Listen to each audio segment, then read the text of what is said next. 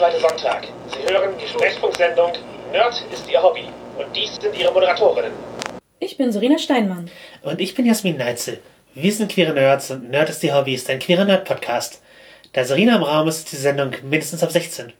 Wir reden offen über Themen wie Sexualität, Queerness, BDSM und Remakes. Unser heutiges Thema ist Adaption. Also, was meinen wir damit? Was, was ist eine Adaption? Ja, man nimmt etwas Bekanntes oder zumindest etwas, was man selber kennt und überträgt es zu etwas anderem. Oft in ein anderes Medium? Genau. Und um es einfach einmal ganz kurz negativ abzugrenzen, wenn man jetzt ein vorgefertigtes Abenteuer in einem vorgefertigten Setting spielt, das ist keine Adaption. Zumindest würden wir es nicht so bezeichnen, denn man benutzt ja einfach nur Dinge. Man sollte es zwar zu seinem eigenen machen, aber man benutzt einfach sehr viel, was man einfach nur ablesen muss. Ja, gut, das ist halt die intendierte Verwendung. Genau. So zu spielen, würde ich eben noch nicht auf die klassische Adaption sehen. Also, natürlich ist es halt auch ein Prozess, der eine eigene Interpretation an den Text ranbringt. Also, wenn man jetzt im Rollenspiel halt, ja, ein Abenteuer spielt, man spielt immer die eigene Variante davon, genau wie wenn man ein Drehbuch verwendet bringt man dieses Drehbuch halt auch mit seinen eigenen Interpretationen ran. Aber es ist halt zu dem Zweck geschrieben worden, verfilmt zu werden. Genau wie eben Theaterstücke. Der, der Zweck ist eben als Grundlage für die Aufführung zu dienen des Textes. Also man, man verwendet den Text in dem Medium, in, der es, in dem er gedacht, gedacht ist. Genau. Ja. Aber ich habe halt auch schon in einem Jahr als Projekt einer Vorlesung viermal einen Sommernachtstraum gesehen in vier verschiedenen äh, Variationen von vier verschiedenen Theatern und Intendanten und Schauspielern Gruppen und so. Und es war jedes Mal sehr, sehr anders. Aber nichtsdestotrotz ist doch jedes Mal dieselbe Vorlage für ihr eigenes Medium benutzt worden. Ja, man könnte jetzt halt davon sprechen, dass alles, was nicht von Shakespeare persönlich im Globe aufgeführt wird, eine Adaption ist. Aber das ist, ist halt eine, eine weitere Frage des Begriffs. Uns geht es halt letztlich darum, Sachen von einem Medium ins andere zu übertragen, im weiteren Sinne, würde ich sagen. Genau, also ab wann ist es Adaption? Es ist halt, wenn man von einem Regelwerk in ein anderes innerhalb des Rollenspiels überträgt, ist das im Prinzip auch schon eine Adaption. Ich würde sagen, ja. Wenn sozusagen durch die Übertragung sich ein Fokus verändert, wenn man Entscheidungen treffen muss, wie man es überträgt, mhm. dann findet bis zu einem gewissen Grad ein Prozess von Adaption statt. Ich würde sogar schon sagen, dass wenn man ein DSA 4 Abenteuer in DSA 5 spielt, da sind wir schon im Bereich der Adaption. Ja, aber inwieweit unterscheidet sich das davon, einfach ein DSA 5 Abenteuer für die eigene Gruppe anzupassen? Man trifft immer Entscheidungen, auch wenn man ein Abenteuer nur für sich selbst oder für die eigene Gruppe aufbereitet. Man trifft immer Entscheidungen, was stellt man in den Fokus, was lässt man vielleicht sogar raus und so weiter. Aber DSA 4 und DSA 5 unterscheiden sich ja schon in vielen Punkten und da ist schon noch mehr Eigenleistung gefordert und mehr Entscheidungen, was man in den Fokus nimmt, was man übersetzt und was man weglässt. Es ist näher an der Adaption. Nicht so weit wie äh, aus einem Film ein Rollenspiel zu machen, aber es ist schon mehr Adaption als ein DSA 5 Abenteuer für die Gruppe zu rauszunehmen. Es sei denn, man nimmt, schreibt quasi ein ganz neues Abenteuer aus und äh, orientiert sich nur grob an der Vorlage. Ja, gut. Es ist halt eine, eine Übertragung von den Mechaniken in der Regel. Ja. Aber du kannst halt die Story nahezu eins zu eins übernehmen in der Regel. Ja, natürlich. Und ich glaube, auf ein, auf ein System mit einem anderen Fokus etwas zu übertragen, ist eine größere Adaptionsleistung oder es fällt mehr unter das, was man sich eigentlich vorstellt. Ja. Wobei man auch bei anderen Adaptionen kann man ja im Zweifel die, die Story sehr eins zu eins übernehmen. Es ist halt immer die Frage, worauf man den Fokus legt. Also bei manchen Adaptionen ist es, Story bleibt gleich und technisch verändert sich mehr als die Story. Bei anderen wird die Story stark verändert äh, aber mit dem Punkt äh, zurückzukommen, ob Konvertierung halt schon eine Adaption ist. Mhm. Also ich bin mir nicht hundertprozentig sicher, ob halt eine Konvertierung von sozusagen etwas, was denselben Systemkern hat. Also alles, was bei DSA 4 vorkommt, hat grob eine Entsprechung bei DSA 5 und soll ungefähr auch dasselbe erreichen, mechanisch. Mhm. Also es ist halt, es sind halt beide Systeme, die Aventurien bespielen sollen, es sind beides Barbie-spielige Systeme. Ich glaube, du triffst halt nicht so viele Entscheidungen wie wie setze ich das jetzt um in der Regel, also mittlerweile, wo, wo DSA 5 halt auch für fast alles Mechaniken hat. Mhm. Ja, klar. Aber ich, möchte- ich möchte ich möchte es nicht in Abrede stellen, aber ich, ich würde halt. Nee, ich, ich wollte auch nur sagen, dass es mehr Adaption ist, als ein DSA 5 Abenteuer mit DSA 5 Charakteren zu spielen Auf- auf und auf DSA Fall. 5 zu spielen. Nicht, dass es schon der große Inhalt der Adaption ist. Ja, genau. Ich, ich wollte halt einfach den, genau, den, den Punkt Konvertierung von älteren und neueren Editionen und sowas nochmal. Das hervorheben, was halt verwandt ist, aber nicht das. Ist nicht der Kern von Adaption. Genau. Es kann aber sehr viele Aspekte davon aufgreifen. Da entscheidest du dich dann halt eventuell, was bewusst auf eine neue Spiel- und Designphilosophie zu verändern. Also so, sowas wie, Mhm. ich möchte ein System halt einen großen Wandel durchgemacht in der Zeit und eine lange Geschichte hat. Und dann sagst du, okay, ich spiele das jetzt aber so, dass es fürs Moderne passt. Ich mache die Anpassung. Bei DSA wäre das halt zum Beispiel, wenn man eben einen, ja, ein Abenteuer, das sehr railroadig war, wenn wir bei DSA 4 auf DSA 5 sind zum Beispiel, nimmt und es so anpasst, dass es mehr Freiheiten bietet. Das wäre halt schon ein, ein Schritt, der, der mehr Adaption beinhaltet. Oder eben jetzt ein richtig oldschooliges Ding, aber so einbauen, dass es modern ist. Also so die DSA 5 Variante von Silvanas Befreiung ist halt, das ist auf jeden Fall ein Werk von Adaption. Ja. Ich auch sagen, dass Adaption immer ein bisschen was Transformatives hat. Also durch die Adaption verändert sich das Werk auf irgendeine Weise. Es ist halt nicht nur eine Aufführung, sondern es ist etwas, was es bewusst verändert. Ja. Und was sich daran verändert, also ob es jetzt der Blickwinkel oder Charaktere, was auch immer, da kommen wir gleich noch ein bisschen mehr drauf, aber es ist nicht relevant, an welchem Teil man schraubt. Dafür, dass es eine Adaption ist. Für das Ergebnis ist das der relevante Teil. Genau, aber ja, lass uns einfach mal von klassischen Beispielen reden. Halt, wenn du einen Film hast und da, der wird zu einer Fernsehserie umgearbeitet, da überträgst du halt einfach etwas von der Kurzform in die Langform. Also du hast praktisch zwei Bereiche, die technisch dasselbe haben, also Filmaufnahme, Schauspieler vor der Kamera und so, aber die Form verändert sich dadurch, dass du eben die lange Form hast und eventuell Brüche zwischen den Folgen oder Binge-Struktur, dass dass die Leute immer zur nächsten Folge weitergeleitet werden müssen, hast du andere dramaturgische Anforderungen.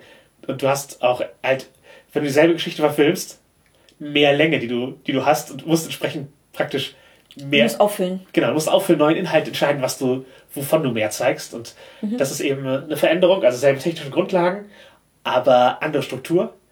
Anderes, was man auch mit dem Medium Film machen kann und regelmäßig gemacht wird, ein Remake. Man nimmt im Prinzip dasselbe, man nimmt dasselbe Medium, im Prinzip dieselbe Länge. Das kann variieren, aber Ja. so grob den, denselben Kastenbau. Man erzählt dieselbe Geschichte. Man erzählt dieselbe Geschichte und macht es trotzdem in einer Neuinterpretation. Genau, anders. Oft, ja, weil man neue Möglichkeiten hat, technisch, CGI oder so, oder weil man ja einen anderen Ansatz dann hat. Genau. Da, da ist allerdings vielleicht die Frage, wie unterscheidet das jetzt das gleiche Theaterstück in einer neuen Version, wenn man die gleiche Grundlage hat? In der Regel verändert sich im Remake auch der Text. Ich kenne sehr wenige Filme, Wo die Texte so ähnlich sind? wo im Remake das Drehbuch gleich geblieben ist. Es gibt den Psycho-Film mit Vince Vaughn, wo Psycho von, von Alfred Hitchcock von damals na, halt eins zu eins selbe Aufnahme. Sets so gebaut, dass es aussieht wie damals. Andere Schauspieler, aber in Farbe und halt einfach eins zu eins dasselbe nachgespielt, selbes Drehbuch. Nur in Farbe. Genau. Und neu gefilmt. Das ist ein Experiment. Aber niemand hat davon gehört, es interessiert keinen. es, es, es gab keinen. Kein Publikum. Genau, ja, also ich, ich sehe, dass es einen Grund gibt, sowas mal zu machen, um zu sehen, ob es geht. Aber es ist sicherlich auch eine, ein, ein interessanter Ansatz. Ich würde auch sagen, dass es noch eine Neuverfilmung, eine Adaption sicherlich irgendwie war, aber in der ganz großen Regel verändern Remakes durchaus Text und Drehbuch. genau. Ja, also für gewöhnlich verändern sie auch den Fokus. Nicht Nachfilmen, sondern es ist eine, es ist eine Adaption. Genau, es ist eine Adaption. Ja. Im selben Medium, aber ja, für eine andere Zeit, von anderen Leuten. Andere, es wird einfach durch, durch andere Leute gefiltert, es werden kreative Entscheidungen getroffen. Und ja, genau. Und ja, da kann man es eigentlich auch ganz gut dran, dran festmachen, was der Kern einer Adap- Adaption eben ist. An den Entscheidungen, die getroffen werden, an den Veränderungen, die vorgenommen werden. Genau, und dann halt natürlich Romanverfilmung, Comicverfilmung, ganz klassische Adaption. Und im Rollenspielbereich würde ich sagen, eben äh, in der Welt spielen, in einem bestehenden Medium, äh, das übergreifen und manchmal aber auch eine Geschichte, die einem irgendwo anders gefallen hat, für ein Rollenspiel adaptieren als, als Abenteuer. Das äh, kommt auch vor. Oder einen Charakter aufgreifen und so ähnlich spielen. Es gibt halt viele Leute, die halt, okay, ich habe hier diesen coolen Charakter gesehen und ich möchte sowas ähnliches jetzt auch spielen in der in das schwarze Auge, in Shadowrun, was auch immer. Ich habe das öfter gesehen, halt in, in großen Franchise-Spielen. Ja, ja, ich auch. Da, da, sind wir eigentlich bei einem wichtigen Punkt, wo, wo es an Spieltipps geht. Adaption kann niemals eins zu eins die Vorstellung, also die Vorstellungswelt treffen, die man hat. Ja, ich glaube, das ist allen bekannt, die halt ein Werk kannten, das in ein anderes Medium übertragen wurde. Genau, aber das trifft eben auch im Kleinen. Also wenn du Indiana Jones in DSA machen möchtest, du kannst einen Charakter schaffen, der sich vielleicht so anfühlt, wie du es möchtest. Ja. Aber wahrscheinlich wirst du es nicht genau treffen. Es ist halt immer Indiana Jones und Aventurien und es gibt keine Genau. Indianer. Archäologie hat, ist, eine ganz andere, ist, ist, ist eine ganz andere Wissenschaft. Das eine ist eine frühneuzeitliche Welt, das andere sind die 30er Jahre. Es Du merkst, du merkst Unterschiede. Genau. Und das ist was, jeder, der sich das Gefühl eines Charakters adaptieren möchte, vorher bewusst machen sollte. Es wird sich anders anfühlen. Und vielleicht erreichst du dein Ziel und das Gefühl, was du adaptieren möchtest, funktioniert. Aber es kann auch sein, dass nicht ganz exakt das rauskommt, was du dir vorgestellt hast. Ja, und die Erwartungshaltung, äh, The Witcher in Aventurien zu spielen, bringt halt eine andere Nähe mit sich, als The Witcher in The Witcher-Rollenspiel zu spielen. Man muss halt eben immer sehen, wie sehr dann die Adaption einer Figur auf ein anderes Setting auch taugt. Genau. Und das ist aber bei jeder Adaption so. Man muss immer sehen, wie gut taugt es und was kann ich daraus machen. Genau, und, und die Bedürfnisse des Mediums be beachten, weil, also ich glaube, dass die, dass die besten Adaptionen halt darauf achten, was das Medium will, dass sie adaptiert werden. Wir hatten zum Beispiel viel Diskussion darüber, dass Schattenfell in Herr der Ringe im Film weiß ist. Und wir kennen jemanden, der deswegen die gesamte Trilogie nicht mag. Ich bin halt von der Schule, wenn dafür ein Frame besser aussieht in dem Film, war es das wert, das Pferd weiß zu machen. Ich bin da anderer Meinung. Also ich denke mir, entweder man hätte den Namen des Pferdes ändern sollen oder ihm keinen Namen geben, dass man einfach sagen kann, es ist nicht Shadowfax. Ja. Oder man hätte das Pferd in der Farbe lassen sollen, in der es im Buch beschrieben ist, weil es so mit der Vorstellungswelt der Leute bricht, die mit dem Namen etwas verbinden. das, da sieht man halt, was für Entscheidungen getroffen werden können für Adoptionen und für wen man was macht. Manchmal sagt man, okay, für dieses neue Medium möchte ich die, die klare farbliche Bildsprache haben, die es verlangt, weil es ein Film ist. Oder für ein Rollenspiel möchte ich halt eben die, die Beschreibung aufs Einfache runterbrechen. Oder was auch, was auch immer. Ich möchte, ich möchte das mechanisch so umsetzen. Oder ich muss es so filtern, damit es nach Aventurien passt. Ich muss die Fähigkeiten anpassen, damit sie in das Regelsystem passen, das wir benutzen. Genau. Und da trifft halt auch jede adaptierende Person unterschiedliche Entscheidungen. Und das heißt, sozusagen, wenn ihr gemeinsam eine, etwas adaptiert, kann es halt sein, dass Lieblingsmomente verloren gehen. Oder auch einfach nur Aspekte, die euch wichtig waren. Genau. Oder wichtig gewesen wären. Also ich wäre auch die Person, die Tom Bombadil auf dem halt rausgeschnitten lässt. Aber andere vermissen es halt. Ja. Haben sich gewünscht, das zu sehen oder manchmal bricht halt auch was ein Charakter mit der, mit der Vorstellung, die man sich gemacht hat, allein durch die Besetzung. Um bei Herr der Ringe zu bleiben, Shadowfax hat mich auch gestört. Ja. Nicht so sehr wie diese andere Person, aber es hat mich auch gestört, dass es äh, die Beschreibung aus dem Buch nichts mit dem Tier zu tun hatte, was zu sehen war. Der Name aber gleich geblieben ist. Das, hat mich irritiert. Schlimmer für mich war Faramir. Weil das Casting so nicht der Beschreibung aus den Romanen äh, Ja, entspricht. ja, vom Aussehen genau. und von der, auch, auch vom, vom Wesen. Vom, vom, vom Wesen, von, von allem. Also er ist ja komplett umgeschrieben worden. Sein Charakter ist, er erinnert nur noch entfernt an Faramir aus den Büchern. Das Aussehen passt nicht und er ist einer der wenigen Personen in Herr der Ringe, wo das Aussehen überhaupt beschrieben ist. Und für mich zumindest war das sehr, sehr, sehr weit von meiner Vorstellung entfernt. Und Faramir ist einer meiner Lieblingscharaktere, deswegen hat es mich gestört. Genau. Mich hat Tom Bombadil in den Büchern schon gestört. Pferde sind mir egal. Ich wusste, ich hatte die Beschreibung des Pferds vergessen, als, es, als ich es auf im Film gesehen habe. Und Faramir ist zwar ein cooler Charakter, aber halt keiner, an dem mein Herz wirklich hängt. Und Sam fand ich jetzt zum Beispiel, also ein Charakter, an dem ich wirklich hängen würde, den fand ich halt gut umgesetzt. Ja, ist, das, das war vielleicht auch was, was der Punkt irgendwo war. Also alle Charaktere, die ich sonst sehr gerne mochte. Zum Beispiel Sam, zum Beispiel Legolas, äh, auch Aragorn, fand ich sehr, sehr gut umgesetzt. Ja, hast, gibt es Charakter, die du im Film sympathischer gefunden hast, also sozusagen, die, die durch die Filmumsetzung für dich besser geworden sind als durch das Buch? Saruman. Ich fand Saruman, dadurch, wie charismatisch er war, und obwohl er nicht, nicht exakt die Szenen hatte, die er im Buch hatte, was ja tatsächlich auch ein, für manche ein schwerer Schlag war, fand ich ihn sehr, sehr gut besetzt und er hat für mich einfach noch an Charisma gewonnen. Halt eben einer der, der ganz Großen, der gecastet wurde. Also, Ja, aber das hat halt für, für mich viel ausgemacht. Also, Hast die, die, die wichtigsten Magier überhaupt gespielt, Saruman und Borbarat. Also, äh, Orkenspalter hat halt für ihren Leunklinger DSA-Fan-Film, um von Adoptionen kurz zu sprechen, haben sie halt bei einem Interview ganz kurz Christopher Lee dazu gebracht, der spricht ja auch Deutsch, einen Text einzusprechen. Deswegen hat er halt Borberat gespielt. Allein deswegen schon sehenswert, würde ich behaupten. Durchaus. Ich würde sagen, der hat da für mich gewonnen, trotz des großen Abweichens bei seinem Charakter äh, von den Szenen. Äh, ja, ja, würde ich auch sagen. Der, der Fokus, den man selbst auf einem Werk hat, ist halt immer einzigartig. Beziehungsweise vielleicht teilen den Leute exakt, aber die kennt man vielleicht nicht. Ja, man hat seine eigenen Vorstellungen immer. Es kann sich halt immer verändern, wie man sich halt manchmal auf welches Verhalten und welche Charakterzüge man erwarten würde, wie eine Person, Person handelt, kann, mhm. Können dann eben in Neuinterpretationen, Adaptionen sich verändern. Und wenn ihr es im Rollenspiel bringt, müsst ihr halt auch damit rechnen, dass dass das passiert. Das, ja, genau. Vielleicht könnt ihr Saruman nicht so rüberbringen, wie Christopher Lee das kann. Oder vielleicht äh, beschreibt ihr halt Sachen halt unterschiedlich und da. Da besteht einfach die Gefahr, dass Leute daran hängen. Mhm. Dass denen das vielleicht nicht passt. Und da würde ich sagen, das ist auch was, was man oft bei dem Spielen von Metaplot-Abenteuern mhm. kann man auch in diesen, diesen, an diesen Punkt kommen, ja. dass NSCs, die schon sehr lange existieren, die die Personen vielleicht schon bei anderen Spielleitern erlebt haben oder die sie bisher nur aus den Büchern kennen, aber sich eine Vorstellung gemacht haben, wenn die tatsächlich auftreten, sich anders anfühlen, als die Person sich das vorgestellt hat.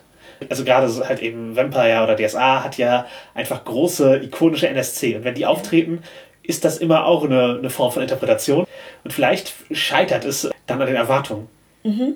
Was nicht heißt, dass ihr die nicht verwenden sollt. Das ist einfach Richtig, ein, seid, genau. seid euch das, das bewusst. Das, das, kann einfach passieren, das ist, ist leider so. Ich, ich weiß, wir hatten es bei einer Spielrunde, wo der Spielleiter Rohaya relativ unsympathisch dargestellt hat und dann diese Charaktere und unsere Spielrunde auch eine Weile sie nicht leiden konnten. Das hatte dann später gelegt, als sie freundlicher auftrat, aber es war, glaube ich, auch dann unter anderer Spielleitung. Ja, ja, ich glaube, das waren einfach zwei Interpretationen derselben Figur. Das eine Mal wirkte die Person unglaublich unsympathisch, oder zumindest für die Charaktere in dem Moment sehr, sehr unsympathisch. Und ähm, beim anderen Mal halt überhaupt nicht. Und das kann einfach durch die verschiedenen Adaptionen, durch die verschiedenen Interpretationen, selbst bei gleichen Beschreibungen passieren. Genau, aber das kann eben auch, wenn du Theaterstück spielst. Ja. Auch, also man kann einfach dadurch, wie man einen Charakter framed, sehr viel verändern. Äh, ein Beispiel davon würde ich auch sagen, wo Reframed von der Adaption wäre Watchmen, mhm. wo sehr viele Sachen sehr nah am Werk, also am Comic, gefilmt wurden. Also die Bildsprache ist sehr ähnlich. Ja, manches sieht ja Frame für Frame aus wie Bilder aus dem Comic. Genau, das ist, wenn man an der richtigen Stelle die Szene pausiert, hat man das Comic-Panel. Ja. Genau, aber dadurch, wie es gefilmt wurde und welche Elemente man hinzugefügt hat, die eben im Comic nicht stattfinden, also Musik Bewegung. und genau und die Bewegung und die Kameraführung, da verändert sich das. Also die praktisch die heroische Zeitlupe heroisiert Dinge, die eventuell im Comic einfach als halt sehr. Eher gritty waren oder unangenehm? Genau, ist ja einfach dadurch, wie zum Beispiel in der Szene, wo die eine Superheldin sexuell belästigt wird. Mhm. Da wird ja praktisch Male Gaze-mäßig an dem Körper hochgefahren mit der Kamera. Mhm. Wir sehen die Szene aus den Augen des, des Täters. Mhm. Anders als auf dem Comic, wo du halt ein Gesamtbild des Panels hast. Ja. Und da, dadurch sozusagen, was er hinzugefügt hat, nämlich diese Kamerafahrt und die Kamerabewegung, die vorher nicht drin war, hat Zack Snyder einen Blick hinzugefügt. Ja. Und genauso durch die heroische Zeitlupe in den Kämpfen auf jeden Fall lässt er zum Beispiel die ganzen Kriegsverbrechen des Comedian Aha. viel heroischer wirken, als die rüberkommen sollten. Wenn du halt Kennedy in einer coolen Zeitlupe erschießt, Leute, die für ihre Menschenrechte protestieren, äh, Granatwerfer niedermachst.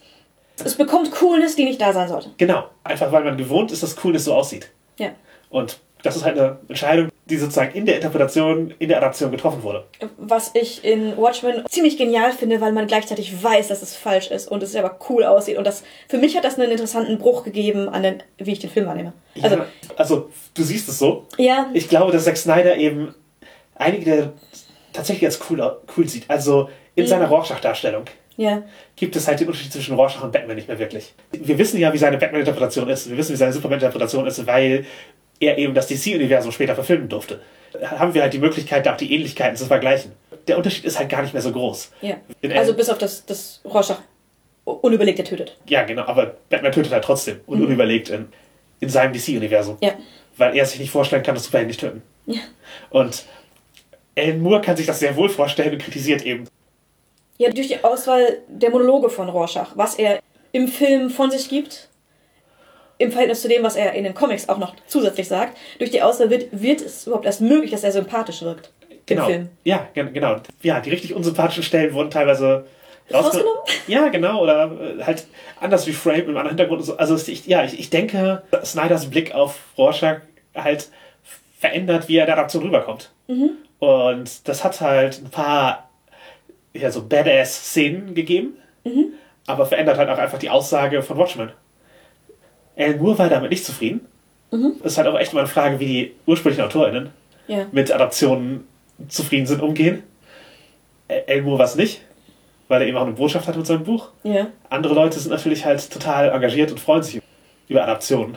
Ja. Ich sag mal, ich fand den Film sehr cool, aber ich kenne auch den Comic nicht. Ja, das ist halt der Fall, wo ich den Comic vorher gelesen habe. Dann sieht man es wahrscheinlich kritischer. Ja, richtig. Ich sehe es auch ähnlich wie Alan Moore kritisch, nämlich dass der Einfluss des Comic darauf, wie Comics später gemacht wurden, schon einer ist, den man kritisieren kann. Und der Film ist, greift, so- ist sozusagen aus der Schule von Comic.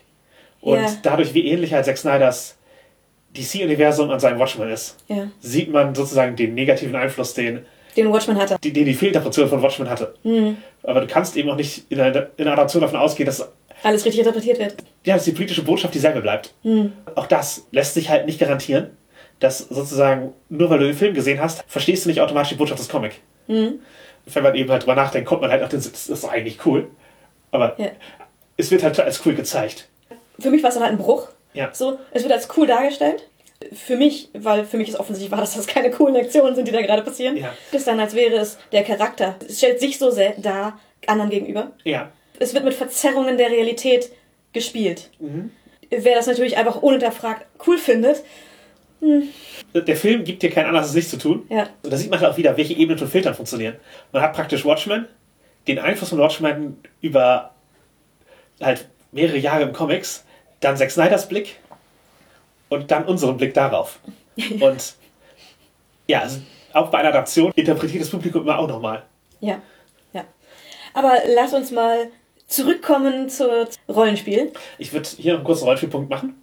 Nämlich, beim Rollenspiel ist oft das, was du hinzufügst, die Mechanik. Also natürlich die, der Einfluss der SpielerInnen, welche Entscheidungen sie treffen können. Das ist etwas, was du hinzufügst in der Adaption. Wenn du dieselbe Geschichte adaptierst, dann können andere Entscheidungen getroffen werden von Spielenden. Oh ja. Und wenn du Spielmechaniken reinbringst, dann triffst du halt Entscheidungen, wie mächtig etwas ist, wie schwierig eine Handlung war gerade und interpretierst dadurch auch. Dadurch kannst du eben ja, Szenen verändern. Also wenn du eine Geschichte interpretierst, wo halt irgendwie eine körperliche Leistung drin vorkommt, kannst du entscheiden, ist, es, ist, ist das für die Charakter schwer oder einfach gerade. Und dadurch triffst du einfach eine Entscheidung darüber, wie du, wie du etwas wertest. Das ist halt ähnlich wie, wenn, wie du eine Kameraführung hinzufügst. Du framest die Sache, indem du ihr eine mechanische Bedeutung gibst, eine spielmechanische. Ja. Ich meine, wir haben ja beide schon häufiger dieselben Abenteuer für verschiedene Leute, Leute geleitet. Ja. Und es ist halt jedes Mal was anderes. Nicht nur, weil die Personen unterschiedliche Entscheidungen treffen, sondern auch, weil wir im Zweifel angepasst haben an die Gruppe, die vor uns sitzt. Ich mache das sehr, sehr gerne. Zum Beispiel, die eine Runde kriegt eben die Ausstattung einfach geschenkt. Also, ne, ihr braucht das und das, ihr kauft das fertig. Bei der anderen ist das eine Stunde lang Shopping ausspielen. Einfach nur das. Macht am Ende ein anderes Erlebnis von Abenteuer. Ja. Und ich glaube, Jasmin, du hast auch schon das gleiche Abenteuer in unterschiedlichen Systemen gespielt oder geleitet. Ja, ja. Und dann teilweise auch einfach geguckt, zu welchem passt es am besten. Ja. Also, welches Abenteuer funktioniert in welchem System am besten. Und daraus dann gelernt, welche Art von Abenteuern du in welchem System Ja, präsentierst. Auf, auf jeden Fall, genau. Das, das waren halt eigene Abenteuer da. Ähm, aber ich habe auch schon halt DSA-Kampagne mehrmals geleitet zum Beispiel. Ja. Und auch, also für mich ist auch Teil des Spieltestens von Abenteuern, das in mehreren, in mehreren Gruppen zumindest zu leiten. Also, Ja, ja, also ja, also das rausgeben und andere Leute leiten lassen wäre natürlich das Ideal. Aber, Aber auch erstmal schon mal, wenn man zwei verschiedene Gruppen hat und das für die geleitet hat, das ist schon mal ein Anhaltspunkt, wie das Abenteuer funktioniert. Ob das Abenteuer für verschiedene Personen funktioniert. Oder Genau. wie es für verschiedene Personen funktioniert. bei so einer Adaption um halt nicht, zum Beispiel im Rollenspiel, man macht es meist nicht eins zu eins. Man spielt nicht eins zu eins Star Wars. Also es gibt einen coolen Podcast, der The Film Reroll. Da spielen sie tatsächlich Filme nach. Und irgendwann verändert es sich. Es gibt halt immer Divergenzpunkt. Also Ja. einfach, weil sie, sie spielen mit GURPS Filme nach. Das können wir später nochmal besprechen, wenn wir ein bisschen Systeme besprechen. Ja, ja Kannst du genau. drauf zurückkommen? Auf GURPS kommen wir noch zurück. Aber Genau. genau, aber ja, die, die spielen halt Filme nach. Und das ist, ist, ist ein unterhaltsames Konzept für einen Podcast, aber es ist eben nicht unbedingt das Konzept von einer, von einer Normalen Rollenspielrunde. Für die meisten Spielrunden wird, Ja. wird halt nicht die Geschichte adaptiert, sondern die Welt. Ja. Also man Und- spielt in dem Universum. Ja. Das macht es einfacher, nicht in Enttäuschungen oder Probleme reinzugeraten, die wir schon angesprochen haben, dass es eben der Vorstellungswelt nicht so eins zu eins entspricht. Ich weiß, dass die Geschichte nicht so ausgeht, so ja. Genau, ähm, kann, wenn dann nämlich deine Gruppe ein anderes Ergebnis erzwingen würde, als es eigentlich da ist, das kann zu Konflikten führen. Genau. Also man muss, wenn man einen Film 1 zu 1 nachspielen will, kommt mir auch experimentell vor, aber äh, in dem Fall muss man halt im Gruppenvertrag ganz klar sein, welche Momente passieren müssen und so. Genau, und wenn man das nicht möchte, dann ist es vielleicht einfacher, direkt etwas weiter davon abzuweichen. Einfach andere Charaktere zu benutzen. Also vielleicht dieselbe Story erzählen, aber du benutzt andere Charaktere. Also du weichst definitiv von den Charakteren ab und setzt dieselbe Situation und siehst, was dann passiert. Ist eine andere, andere Gruppe hat den Auftrag, den Todesstern zu zerstören. Genau. Wie machen die das? Das ist auf jeden Fall ein interessantes Ding. Dann kann man halt auch parallel zur anderen Story spielen, wo wir gerade den Todesstern hatten. Rogue One ist halt ja eine Story, die parallel zu Star Wars Ereignissen spielt, beziehungsweise davor, aber halt am Rande der großen Geschichte. Und das Ende ist ja parallel zum Beginn vom Film. ersten Star. Ist das ein gutes Beispiel, finde ich, davon, wie man eben eine, eine, Story, halt eine Story erzählt, auf einer, die auf einer anderen Ebene stattfindet und die dann halt in die große Geschichte, die alle Mitspielenden kennen, oder hier in diesem Fall alle Zusehenden, reingreift und man erkennt, wo es, wo es rangeht. Eine, eine Szene, die man am Rande beobachtet, kann ja aus dem sein, was alle kennen. Oder man weiß, dass sie da- dahin führt. Ja. Und das Reframing von Vader ist etwas, was ich nennen würde, weil der Film ist halt auf mehr Street-Level. Also es ist halt Charakter, die weniger Wirkungsmacht in der Gesamtheit des Universums haben. Und entsprechend ist das Vaders Auftritt halt ein ganz anderer. Das ist nicht ein mächtiger, aber letztlich halt auf unserer Ebene Gegner. Sondern der große, übermächtige Gegner, der einen mit einem Schlag wegmacht. Der Auftritt am Ende im Raumschiff ist halt wie ein Horrorfilm. Ja. Und äh, passend so. Also man merkt halt direkt, wie er rüberkommt. Das ist halt das erste Mal in Star Wars, dass man Vader gegen Mooks kämpfen sieht. Normalerweise hat das ja gar nicht nötig, weil er so Kommandoebene ist. Ja. Und da passiert es eben.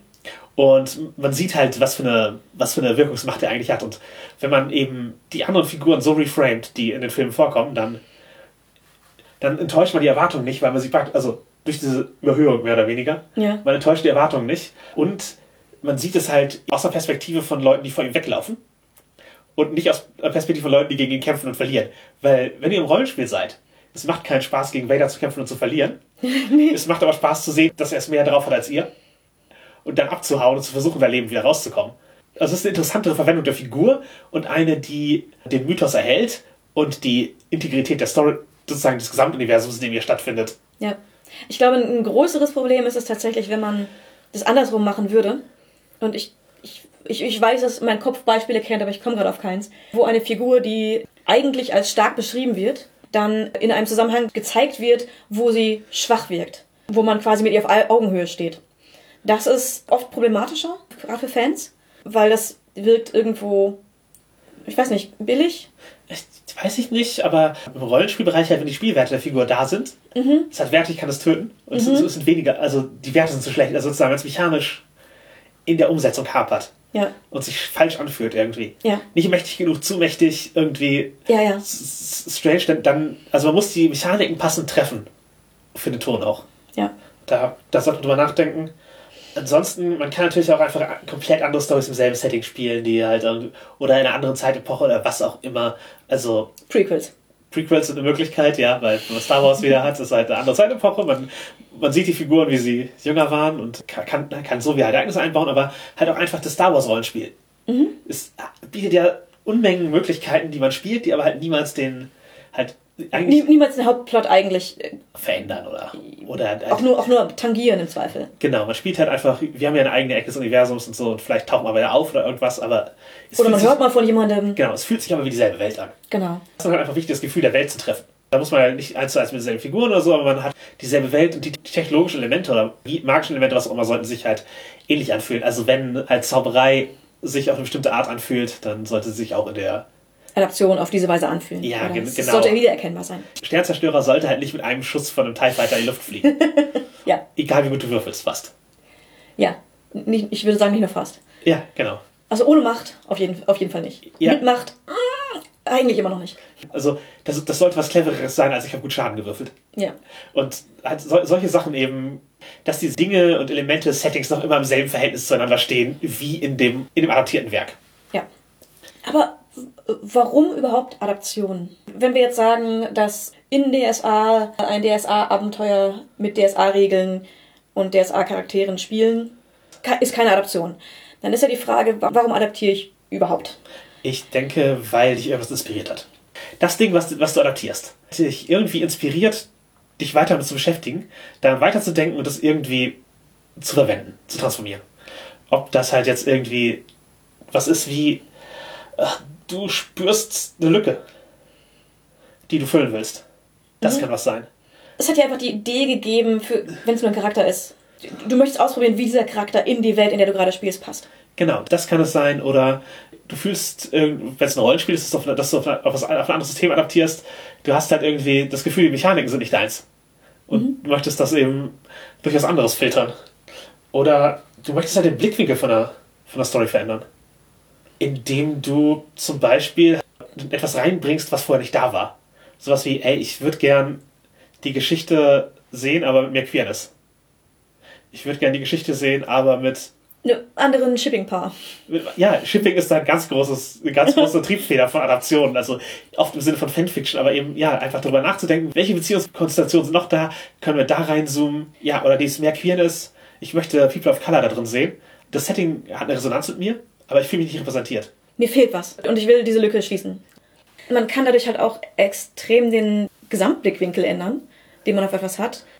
Zum Beispiel, wir haben ein Batman-Abenteuer gespielt, wo die Charaktere eben die kleinen Mooks waren und wo dann Batman nicht der coole Typ ist, aus dessen Blickwinkel man den ganzen Film erlebt, sondern der große böse Schatten in der Nacht, vor dem man versucht auszuweichen.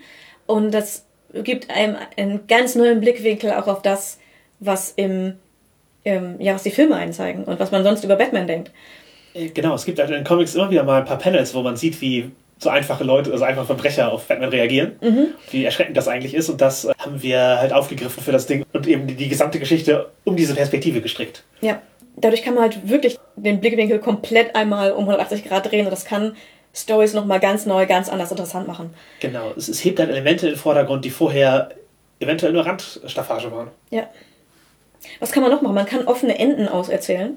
Ja, Also- das Gefühl hat, es sollte weitergehen. Genau, es sollte weitergehen oder irgendwas wurde angeteasert und niemals wieder aufgegriffen. Man kann es einfach selber nehmen und selber machen und zu einem befriedigenden Ende führen. Genau, oder halt einfach irgendein Mysterium, das in der Geschichte geblieben ist, kann man Abenteuer drum stricken, das zu lösen. Und etwas anderes, was bei dem Batman vielleicht auch irgendwo war, man erlebt es intensiver. Also im Rollenspiel kann man, dadurch, dass man selbst durch die Charaktere in der Welt handelt, erlebt man manche Stories einfach intensiver, als es ein Film oder ein Buch könnte. Genau. Selbst wenn man da dazu neigt, reingezogen zu werden, ist es doch ein ganz anderes intensives Erleben. Die gesellschaftlichen Verhältnisse der Welt und sowas lassen sich halt im Spiel halt oft in den Auswirkungen sehr viel stärker äh, darstellen, als sie es oft in, äh, in anderen an- Medien können. Ja. Was natürlich ein ganz einfacher praktischer Aspekt ist, wenn man schon so eine Idee hat dazu. In der Umsetzung ist es natürlich praktisch, wenn man eine bekannte Welt hat, wo alle Hintergrundwissen haben, auf das man zurückgreifen kann im Spiel. Genau, du musst kein Quellenbuch lesen als Spielerin. Du musst als Spielleiter dir eventuell auch gar nicht viel Neues den Fingern saugen. Es gibt halt einfach Sachen, auf die du zurückgreifen kannst, gemeinsam und die einfach allen bekannt sind. Du kannst eben halt einfach sagen, da kommt ein Wookie. Du musst nicht mehr beschreiben, da kommt ein großes Alien, so, lass mal 250 groß sein, das ist halt braun behaart und macht so Geräusche. Ja. Du kannst halt viel mehr Abkürzungen wählen, indem du halt einfach Bekan auf Bekanntes zurückgreifst. genau, kann ein Vorteil sein. Das, das ist auf absolut ein Vorteil. Man kann zumindest viel, viel schneller in das Spiel eintauchen. Genau, und es, es, und es macht, nimmt dann viel Erklärungsaufwand weg für so Welten, die eher High Concept sind. Hm. Aber das große Mittel, bei dem, mit dem man halt im Rollenspiel adaptiert, sind ja eigentlich Regelwerke. Also, ich habe jetzt irgendwas Medium, das ich gerne im Rollenspiel umsetzen möchte. Also sagen wir eine Welt, ein Setting. Es gibt verschiedene Ansätze, wie man es interpretieren kann. Und ein eigenes Regelwerk dafür schreiben, ist halt etwas, was für die meisten von uns nicht in Frage kommt, allein vom, vom Aufwand. Ja, und also vom Aufwand, von dem, wie viel Energie man da reinstecken möchte und kann. Genau, Das- eventuell von den Design-Skills Ja. Und deswegen greift vieles Universalsystem. Es gibt eine große Auswahl an Universalsystemen. Ich glaube, das wird selten eins perfekt auf das Setting passen. Aber es gibt halt verschiedene Aspekte, die man mit verschiedenen Universalsystemen hervorgreifen kann. Und damit es dabei nicht bleibt, stellen wir euch jetzt ein paar vor. Ja, genau. Ich denke, mein bekanntestes, wie wir anfangen können, wäre Fate. Mhm. Gibt es verschiedene Varianten. Turbo Fate, Fate Core, Fettuccini. ich hätte gerne einen Fettuccini, bitte. Ja. Es, gibt, es, gibt, es, gibt, verschiedene, es gibt verschiedene Varianten für Fate. Ja. Und die sind sehr storylastig, also man spielt mehr Storygame. Mhm. Und fast jede Eigenschaft kann dadurch mechanisch relevant werden. Genau, es gibt so einen Aspekt des praktisch ein Tag, den dein Charakter hat, kann ihm Vor- und Nachteile bringen. Und damit kann man halt sehr viele Sachen umsetzen, wo man halt ein echt ein komplexes System rumschreiben müsste. Mhm. Du kannst deinem Charakter einfach den Aspekt Jedi-Ritter geben. Und dann bist du ein Jedi. Genau, und dann kannst du, dann bist du an den Ehrenkodex gebunden. Aber du, du kannst, du, genau, du kannst einfach, ich benutze meinen Aspekt Jedi-Ritter und zack, kannst du die Macht halt reininterpretieren. In verschiedene An Anwendungen von Skills einfach. Und allgemein sind halt Fähigkeiten oder Würfelwürfe bei Fate sehr gut einfach interpretierbar, also was sie denn letztlich bedeuten. Das heißt, du würfelst halt oft bei Turbo Fate zum Beispiel nur einem Ansatz, sowas wie ich mach das mit reiner Stärke. Aber das kann halt sowohl Willenskraft sein, als auch Sachen schlagen. Und das kann eben in einem Gespräch genauso stattfinden wie in einer langen Montage, wie in einem Kampf. Und da kannst du eben halt sagen, werfe jemanden Machtschluss nach hinten. Ist genauso wie ich, ich schreie ihn an, bis er geht. Mhm. Oder ich, ich trümmer den Fußball über das ganze Feld ins Tor. Du kannst verschiedene Genres machen und, und dieser Ansatz, ich würfel auf Kraft und nutze meine Aspekte, framet das halt. Und was Fate dadurch auch gut kann, und dadurch, dass Konflikte halt auch sehr universell interpretierbar sind, ist Genres darstellen, die nicht Gewalt und Action im Mittelpunkt haben. Das ist bei vielen Rollenspielen so, dass halt, ja, das gewaltsame Lösungen doch präferiert werden vom Spiel. Mhm. Oder zumindest einen Kernanteil haben. Und bei Fate lassen sich eben auch einfach Geschichten und Welten erzählen, wo das nicht der Fall sein soll. Ja. Ohne dass das Spiel darunter leidet. Ja, weil man einfach äh, alles andere auch genauso ausdrücken kann. Genau. Ähm, dann würde ich Search Worlds einsetzen. Das, das, das ist sehr gut für Action. ja. Das Gegenteil, wer Action will, nimmt vielleicht einfach Savage Worlds. Ja, also gut. Es geht, es geht auch mit Fate. Genau, aber, aber Savage Worlds ist ein, ist ein actionreicheres Spiel. Das ist halt ganz klar für so, für Action, palpige Abenteuer äh, relativ schnell spielbar, relativ schnell umsetzbar alles. Also auch relativ gut einsteigerfreundlich tatsächlich. Also wenn die Spielleitung fit ist, kannst du es sehr schnell spielen. Mhm. Es ist halt ein griffiges Action-System. Mhm. Dann hätten wir GURPS. Das ist nicht schnell, nicht griffig, aber detailliert. Ja. Das ist halt ein stilistisches System, ich würde sagen, das DSA unter den Universalsystemen, ohne jetzt Spieler beleidigen zu wollen, aber so ist es nicht gemeint. Es ist halt einfach ein Spiel, das dir ermöglicht, in Tiefe zu gehen. Du kannst, da es so viele Quellenbücher gibt, so viel Material, fast in fast allem einfach, statt dir was selber auszudenken, recherchieren und eine Mechanik rausgreifen. Du kannst deinen Charakter in sehr großem Detail auch mechanisch ausgestalten, weil es für alles irgendwelche Mechaniken, Fähigkeiten, Ausrüstungsgegenstände und so weiter gibt, die auch tatsächlich eine regeltechnische Bedeutung haben. Genau, es ist einfach gut funktional für Barbie-Spiele. Man muss also im Zweifel gar nicht so viel designen, auch wenn man jetzt ins Detail gehen möchte, sondern kann einfach, äh, also einfach, kann durch Recherche da schon genau. sich alles zusammensammeln, was man braucht. Man kann das ist schon alles da. Ja, man kann auf existierendes Material zurückgreifen. Mhm. Was ja, wenn man eine Gruppe hat, die ins Detail gehen möchte, aber man möchte eben vielleicht was spielen, was bei DSA oder ähnlich äh, komplexen Systemen nicht reinpasst, dann ist das das Spiel der Wahl. Ja. Womit ich auch schon schöne Erfahrungen gemacht habe, ist äh, Rises. Das ist ein sehr minimalistisches Spiel. Es gibt nur so eine Handvoll Werte. Also es geht minimalistischer, aber das ist auch schon, schon sehr klein. Ja, hau hauptsächlich Klischees. Genau, es ist, es ist sehr klischeebasiert. Man, man muss halt alles selber machen. Das Spiel ist sehr, sehr knapp. Also es geht, gibt halt wirklich nur eine Handvoll Regeln und nur eine Handvoll Eigenschaften. Dafür hat man noch nicht viel zu lesen und man muss halt ansonsten sehr viel, sehr viel einfach selber machen als Spielleiter. Genau, aber es bricht halt absichtlich auf Klischees herunter. Ja. Und deswegen ist halt gerade für simple Sachen mhm. und auch für Adaptionen, wo man eben ein bestimmtes Gefühl umsetzen will, glaube ich, gut geeignet. Ja, und man kann es halt auch jederzeit noch für sich selbst anpassen, ohne dass es viel Arbeit machen würde. Ja, und wenn man jetzt speziell die Fernsehserienstruktur mag, würde ich Primetime Adventures empfehlen weil es ist ein Spiel, das exakt dafür gemacht ist, die Struktur von Fernsehserien als Rollenspiel umzusetzen. Also, das kann es und es fühlt sich dann halt auch sehr wie eine Fernsehserie an. Mhm. Ist es da egal, ob, ob Romanze oder Fantasy oder Action? Ja, ja, die Mechaniken sind alle dramaturgisch. Du hast halt nicht so eine simultanistische Umsetzung von Kämpfen oder eine herausforderungsorientierte, sondern du hast einfach, das ist ein Konflikt innerhalb der Serie, der wird so gelöst. Mhm. Also, also, jede Szene ist praktisch gleichwertig. Mhm. Archipelago würde ich noch erwähnen. Das war mal eine Adaption von, von Erdsee, von äh, Ursula K. Le Guin. Ja, aber das, das Spiel lässt sich auch ziemlich universell verwenden. Das ist halt eben äh, eine Karte mit der Heldenreise und sowas. Das ist relevant, aber was ich eben für Adaption daran cool finde, ist, das ist ein Spiel, wo du mehrere Leute hast, die die Spielleiteraufgabe teilen, also alle am Spiel Beteiligten. Und jeder übernimmt dabei ein Setting-Element oder ein Element der Hintergrundwelt für sich. Und da kannst du sehr gut, sagen wir, Kompetenzen verteilen für Leute, die sich Mit irgendwas gut auskennen. Genau. Wenn du, sagen wir, Star Trek spielen willst damit, dann kannst du jemanden nehmen, der halt absolut Klingonen-Fan ist und irgendwie Klingonisch spricht, aus der, dann gibst du der Person, hey, du spielst halt das Klingon und kannst Klingonen-Aspekte reinbringen und eine andere Person, die sich halt irgendwie mit dem ganzen, Tech auskennt. ja genau, die kriegt halt Technobubble als, der entscheidet halt, wie Technologie funktioniert und sowas. Aber wo wir Star Trek sind. Ich glaube, das minimalistischste Rollenspiel, das ich kenne, ist Lasers and Feelings. Das ist selbst halt eine Adaption. Es ist im Prinzip Star Trek runtergebrochen auf einen Wert. Der ist Lasers und Feelings. Das ist ein Wert, auf den man würfelt mit einem W6. Entweder man ist gut in Lasers, also alles Technische, oder man ist gut in Feelings, alle Beziehungsdinge. Oder man ist in beidem so mittelgut. Äh, Je nachdem, ob es jetzt eine Laserprobe ist oder eine Feelingsprobe ist, musst du hoch oder niedrig würfeln. Und das ist eine unglaublich minimalistisch.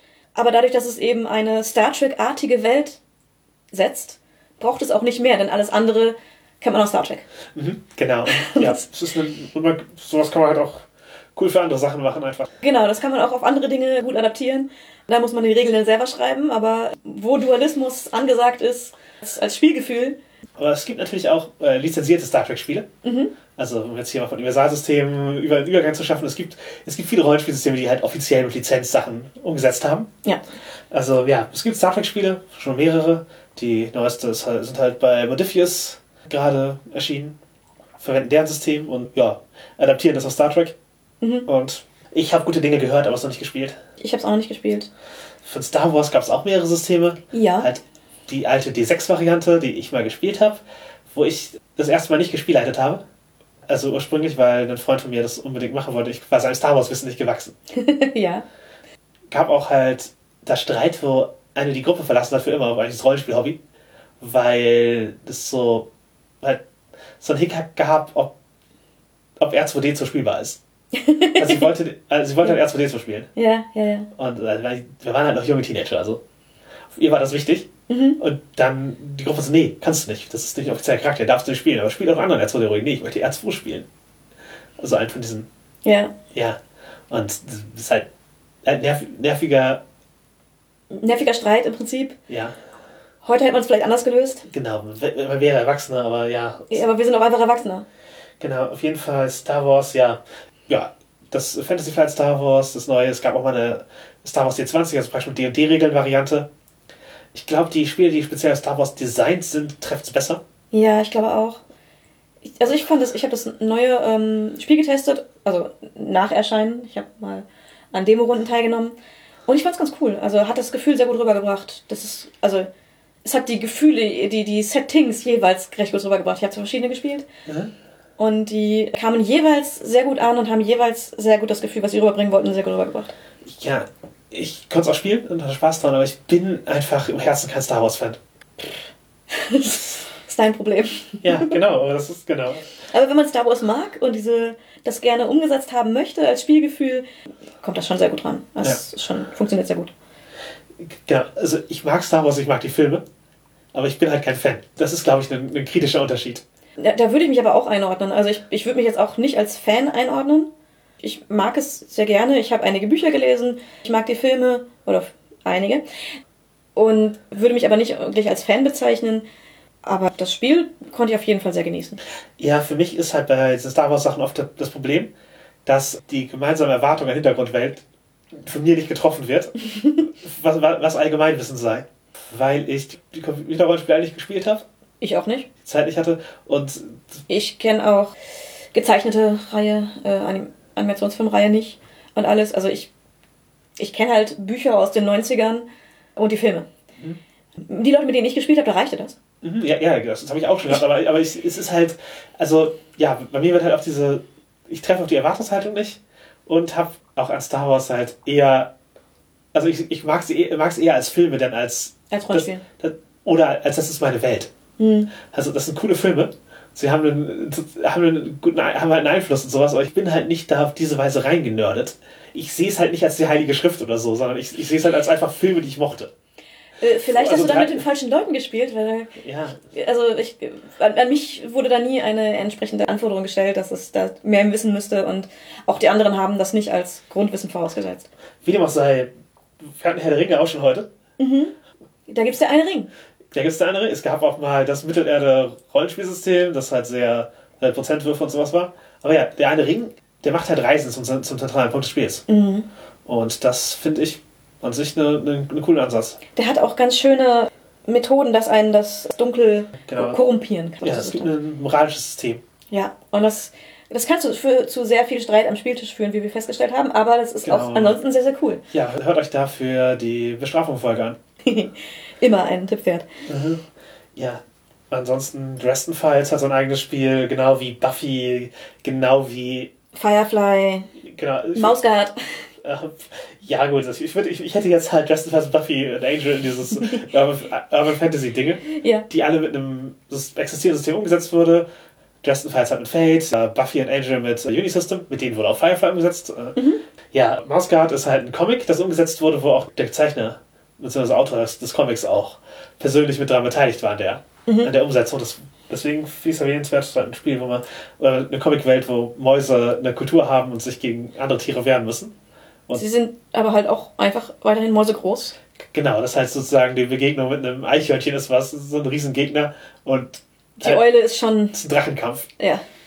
Sicherlich eine erfolgreiche Adaption wäre Tales from the Loop. Zum einen hat es als Adaption von einem Artbook begonnen. Das ist also no- 80er Jahre Nostalgie. Kinder, die mystische Abenteuer erleben und Roboter treffen in so, so schwedischen 80er Jahre Winter. Gibt es halt echt Illustrationen, aus denen wird ein Rollenspiel gemacht im Crowdfunding für das Artbook. Und aus dem Artbook ist jetzt auch eine Amazon-Serie entstanden. Das ist halt also etwas, was gerade sehr viel adaptiert wird Und offensichtlich sehr erfolgreich. wenn man halt von sehr stark inspiriert, aber wir haben die Lizenz nicht ausgeht, dann wäre Legend of the Elements zu nennen. Das ist halt ein Powered by the Apocalypse Spiel. Powered by the Apocalypse ist ja sehr gut in Genre-Emulation und kann damit auch sicherlich Adaptionen halt machen, weil die Moves kann man so schreiben, dass sie sich anfühlen wie, Wie was immer man möchte. genau, was, was eure Serie ist. Und da sind halt, ist es halt Avatar, Last Airbender und Korra und so.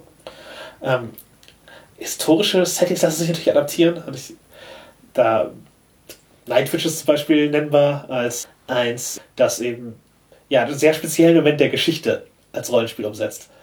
Also sowjetische Pilotinnen, die äh, im Zweiten Weltkrieg unterwegs sind. Ja.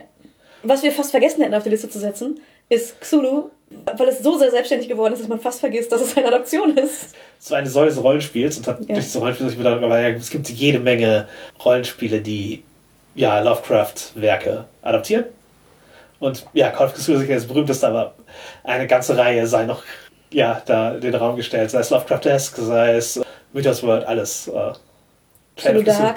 Cthulhu, ja genau, Cthulhu Dark. Es gibt sehr, sehr viele und alle adaptieren unterschiedlich. Da kann man auch sehen, wie sozusagen Regelmechaniken eine Interpretation schaffen, wie sie sozusagen vom selben Ausgang ganz unterschiedliche Arten von Spielen entstehen können. Cthulhu Dark ist, würde ich sogar sagen, ist eine Adaption vom Call of Cthulhu Rollenspiel, auf- indem man es auf Minimalismus herunterbricht. Ja. Genau wie Trail of Cthulhu was ähnliches macht, indem es das Ganze auf, die, auf den Kern der Ermittlung herunterbricht. Der ist ein unterschiedlicher Ansatz, ob man den Horror hervorzieht, ob man die Ermittlung hervorzieht. Was haben, was haben wir schon adaptiert? Ich würde sagen schon einiges, aber ich glaube, worauf man schön näher eingehen kann, wo, wir auch eben schon ein bisschen drauf eingegangen sind, war die Batman-Episode. Ja, genau, da habe ich äh, A Dirty World verwendet. Das ist halt ein Noir-Rollenspiel. Ja, entsprechend war es halt auch eine Noir-Handlung. Was für mich zu manchen Batman-Geschichten passt, weil sein Detektiv sein und seine, der- der Umgang mit den Verbrechern und so und eine moralisch graue Welt im Mittelpunkt gestellt wird. Deswegen habe ich für meinen Gotham eben das, das Spiel verwendet.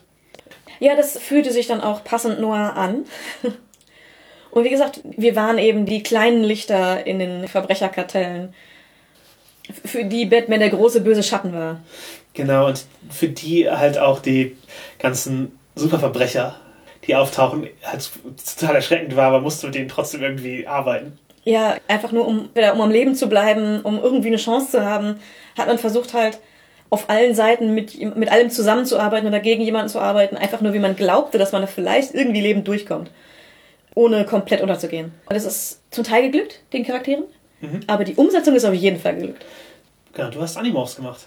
Ja, eine Jugendbuchserie von Kay Applegate, die ich als Jugendliche angefangen habe zu lesen und weil sie nur zur Hälfte übersetzt worden ist, erst vor kurzem beendet habe, nachdem ich mir dann jetzt die Bücher zum Teil aus Amerika habe schicken lassen und zum Teil online runtergeladen habe.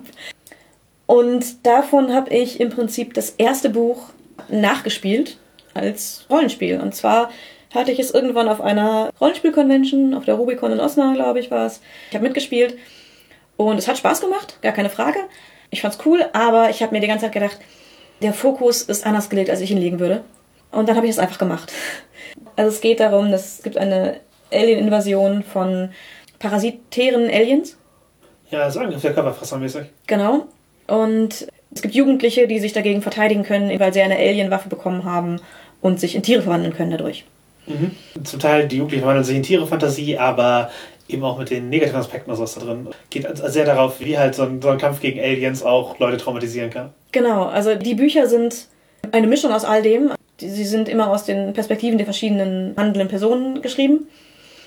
Und je nachdem, welche Person gerade die beschreibende ist, haben die Bücher auch einen unterschiedlichen Fokus.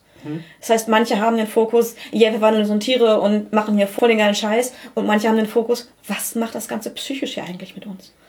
Und es wechselt zwischen den einzelnen Büchern, aber auch der, über den Bogen wird es traumatisierender und schlimmer. Und ich habe das Ganze geleitet als Horror, vor allem als Body-Horror. Mhm. Weil auch die Verwandlungen als super gruselig beschrieben werden. Mit einem coolen Ergebnis. Mhm. Ja, wir haben bei Body Horror auch schon ein bisschen drüber gesprochen, wie der spezielle Aspekt umgesetzt wurde. Aber ja, du hast praktisch den Fokus auf den Horror gelegt und den Trick aufgegriffen, wie wir am Anfang gesagt haben, an andere Charakter dieselbe Geschichte erleben lassen. Also Genau. Charakter, die wir erschaffen haben, einfach Jugendliche. Ja, ich habe Wert darauf gelegt, es sollte kein Charakter ähnlich sein wie den in, in den Büchern. Es sollten sehr andere Charaktere sein, damit eben niemand in die Falle fällt. Ich glaube, ein oder zwei Spieler kannten die Story, die anderen nicht. Mhm. Und damit es für niemanden ist, ein, aber im Buch war das anders und dieser Charakter sollte doch anders handeln, ähm, habe ich auch verstanden, dass es komplett andere Charaktere sind. Mhm. Und ich habe Rises benutzt, weil es minimalistisch und kurz ist und ich nicht viel lernen musste dafür, weil ich den, den Fokus auf die Story legen wollte und mehr auch nicht nötig war. Und ich habe es ergänzt durch einen Wert für die Verwandlung in die Tiere. Mhm. Beziehungsweise ich glaube einen Wert, wie gut man das kontrollieren kann. Ja, ja, wie lange das Ganze dauert und so.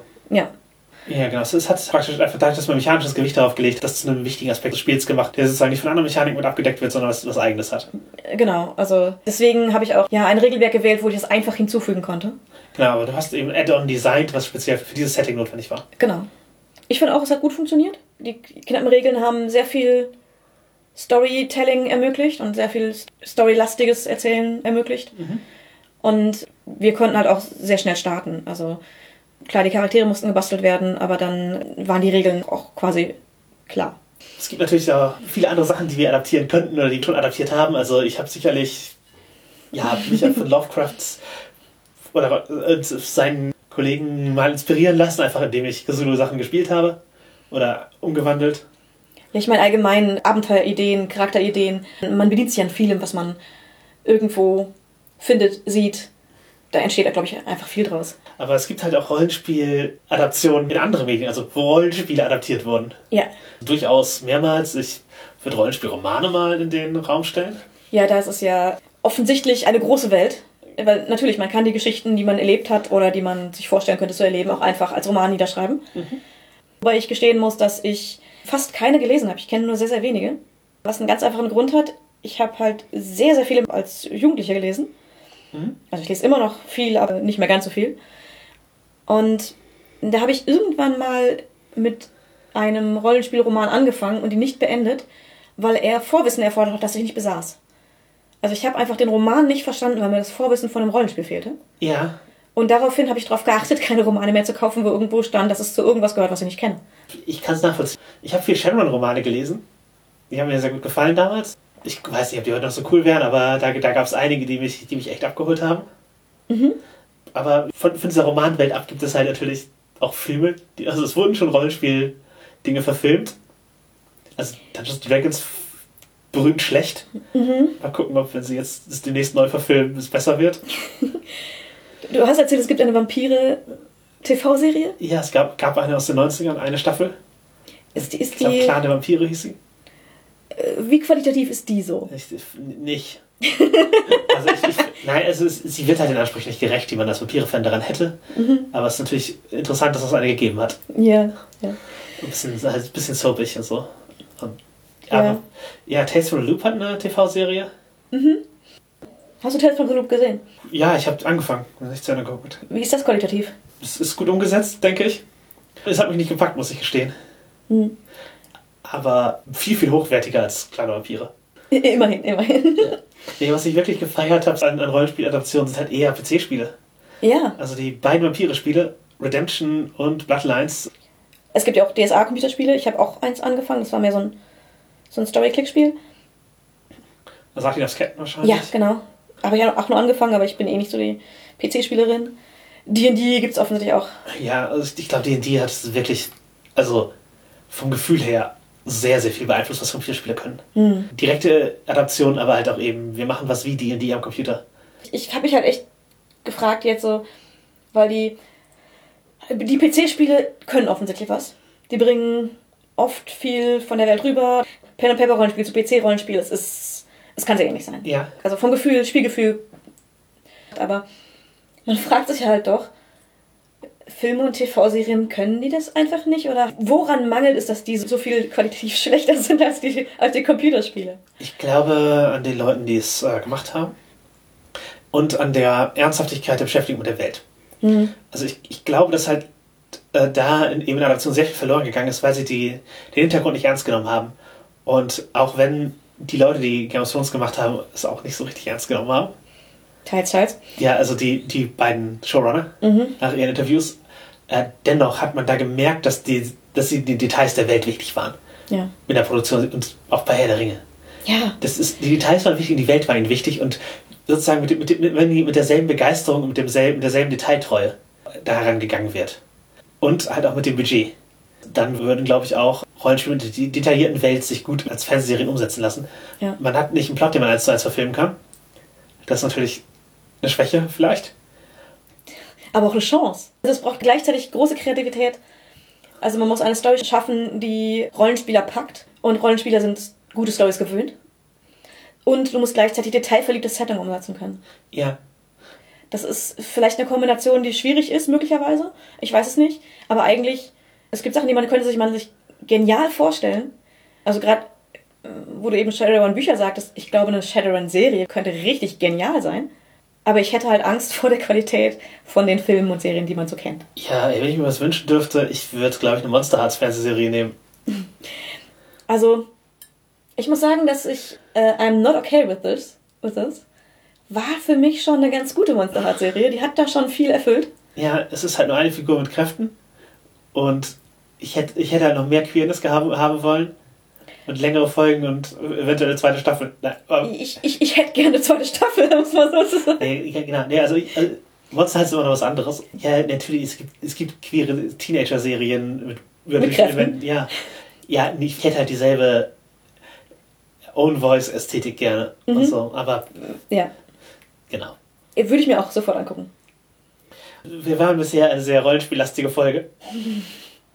Vielleicht machen wir ein bisschen so weiter, aber wie, wie ist es mit dem ganzen großen Genre von Pornografie und erotischen Geschichten? Und Adaptionen diesbezüglich. Genau. Also, Bleiben wir noch beim Rollenspiel. genau. Willst du erotische Geschichte ins Rollenspiel adaptieren wollen? Ich persönlich nein. Das ist aber eine Sache, weil ich persönlich, Bei dir scheitert es schon am Willen nach, nach erotischem Rollenspiel. ja. Also, ich habe mehrmals Wege der Vereinigung gespielt. Ja. und gespielleitet.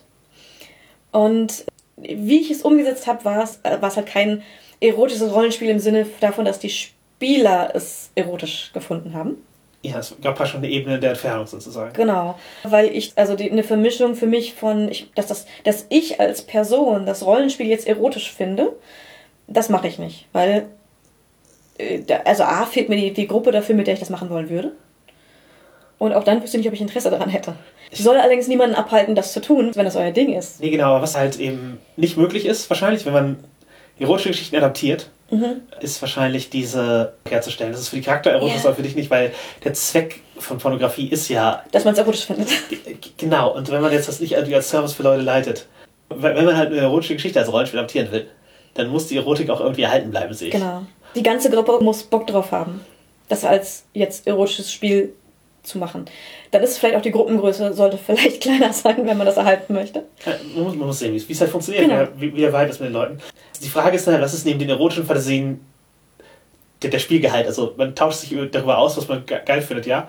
Und man spielt Sachen aus, aber eben wo greifen die Spielmechaniken? Ja. Also bei Wege der Vereinigung ist, ist die Spielmechaniken heißt, man kann halt würfeln, wie gut der Sex ist, wenn man halt da irgendwie einen Anspruchsdenken hat, aber man kann es auch einfach verwenden, um, als Mechanik, um Konsent herzustellen, zu sehen, was die für Charakter und Praktiken haben und sowas, klar. Und auf was die Charaktere gemeinsam stehen. Genau, das kann man, glaube ich, ganz interessant verwenden, aber gibt es Konflikte? Wenn ja, wo sollen die Konflikte sein? Auf, auf was würfelt man? Und so, das, da hängt es, glaube ich, auch echt stark davon ab, welche Fantasie das ist. Und welches System man wählt. Ja, nee, wel- welches System man wählen kann, hängt davon ab, welche Fantasie man äh, befriedigen will. Also es ist, natürlich kann man immer entscheiden, ja, wir möchten das Erotik in DSA und deswegen vernehmen wir Wege der Vereinigung. Auch da muss man halt sehen, okay, was, äh, was? Was nehme ich in den Fokus? nehme ich in den Fokus, genau. Bei den Mechaniken geht es, glaube ich, viel darum, was möchte man eigentlich? Was möchte man erreichen mit dem Spiel?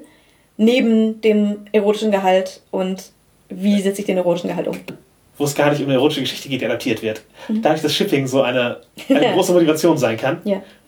würde ich als Spielleitung halt auch einfach da mal damit rechnen, dass das passieren kann. Ja. Und Das, ja, es, das muss halt nicht im Detail ausgespielt werden, aber es kann halt, kann halt ein Element werden, das bei euch reinkommt, weil es eine, eine gängige Fanfiction. oder vielleicht auch eine nicht gängige, aber diese Ja. Person hat die vielleicht. Ja, nee, ich meine einfach, das Shipping als solches ist ein Ja. gängiges Genre von. Ja, ja. Das passiert einfach. Genau. Und das kann einfach, das, das kann einfach reinkommen. also, wenn man Charakter spielt, die direkt aus dem Setting kommen. Aber das kann einem auch immer passieren. Also auch wenn man was ganz eigenes hat, das kann auch einfach passieren. Aber ja, ein anderes Element von Adaption, die Umsetzung von Fantasien aus äh, Pornos und erotischen Geschichten tatsächlich im Bett.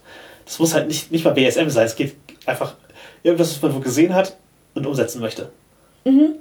Denke, man kann sich da inspirieren lassen, Auf jeden Fall. aber ich würde jetzt nicht erwarten, dass dein, dein Abend mit einer Partnerin eins zu eins eine Adaption wird von etwas, was passiert ist.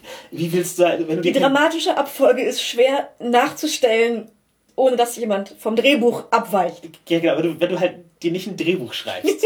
und auswendig lernst. Ge- ge- Alle Beteiligten. Genau, genau, oder halt ein Teleprompter neben deinem. halt hinten, hinten ein Teleprompter über dem Bett. Wenn, wenn, wenn du dieses Level an Aufwand nicht betreiben willst, dann ist es halt schwierig. Und jemand muss zwischendurch klicken, damit es weitergeht. Ja, genau. Das, ich klicke gerade die nächste Folie. Inzwischen wenigstens leichter erreichbar, als zum Overhead-Projektor zu gehen und die nächste Folie aufzulegen. Die Technik macht es möglich, dass mit einem einfachen Klick mit der Maus oder mit dem Pointer. Also, du kannst dir halt deinen Wunschzettel schreiben, du kannst dir dein Drehbuch schreiben, aber äh, die praktische Umsetzung eins zu eins wird schwierig. Ja, also, es ist, ja. glaube ich, besser einfach die Fantasie zu übernehmen, das zu finden, was man daran interessant findet und so. Ja, und wenn man eine erotische Ge- Geschichte adaptieren möchte, für die eigene Sexualität ist auch die Frage, lesen beide oder alle Beteiligten die Geschichte? Und was fanden sie in der Geschichte gut? Worauf einigt man sich? Genau, ja, was ist eigentlich das, was ich von aus der Geschichte übernehmen will? Du bist ja wahrscheinlich nicht die Figur, die da beschrieben wird, sondern äh, du hast einen eigenen Ansatz an das. Und da, da sollte, muss man sich dann erstmal einigen, was genau man da eigentlich von der Geschichte möchte. Ich, ich habe hab eine Geschichte gelesen und irgendwie, ich fand das sehr geil, hatte so eine Idee. Ist halt was anderes als, li- lies mal diese Geschichte. Das möchte ich auch machen. Also, das ist, ich Die möchte, 1 zu 1 Umsetzung ist schwierig. genau, ich möchte aber auch dieses, wir versuchen das so. So könnte das Session laufen, auch nicht jetzt komplett ablehnen, als eine Möglichkeit, die Leute haben. Aber Nein, man, man muss sich eben Gedanken darüber machen, wie, wie setzt man es tatsächlich um, was möchte man davon umsetzen. Alles 1 zu 1 ist, ist glaube ich, schwierig bis, bis unmöglich, aber also, wenn du halt praktisch eine, eine erotische Fantasie, auch falls du deine eigene Fantasie auf die Praxis adaptierst, adaptierst du sie halt eben auch auf deine eigenen Bedürfnisse, deinen eigenen Körper und deine eigenen äh, Begrenzungen, die du hast. Also sowas wie die Intensität von, von Erlebtem. Also gehen wir mal in den BDSM-Bereich. Als Schmerzerfahrung. Eventuell ist etwas, was in der Geschichte beschrieben wird, für dich zu viel. Oder, zu wenig. ja, genau, oder du hast halt einfach ein anderes Schmerzempfinden als die Person dort. Und andere Bedürfnisse. Genau. Also ich kann sich halt einfach sehr anders anfühlen. Und dann muss man, ich glaube, die Intensität auch einfach. An sich selbst anpassen. Oder vielleicht auch die Schlaginstrumente oder die, was auch immer benutzt wird, an Ja. das eigene Empfinden anpassen. Und wa- was ich ja noch dann will, so ist wie Zahlenwerte. Weil in Geschichten wird dann oft, und dann wird sie so und so oft geschlagen. Oder hat so und so lange das und das gemacht. Ja, ge- genau, minutenlang. Oder äh, dann stand sie eine halbe Stunde in der Ecke. Bored now. Ja, also, was macht die Top während der Zeit? Kochen. komm, Buch lesen, schon mal auf. Ja, ist, die, halten wir die Stimmung. Ey. Eine halbe Stunde. ja, ja. Und dann kommst du wieder rein, du bist on point wieder da. Aha. Also es ist mit, also so Zahlenwerte. Also konkrete Sachen, die in der Fantasie beschrieben werden, können sich halt in der Realität immer ganz anders anfühlen.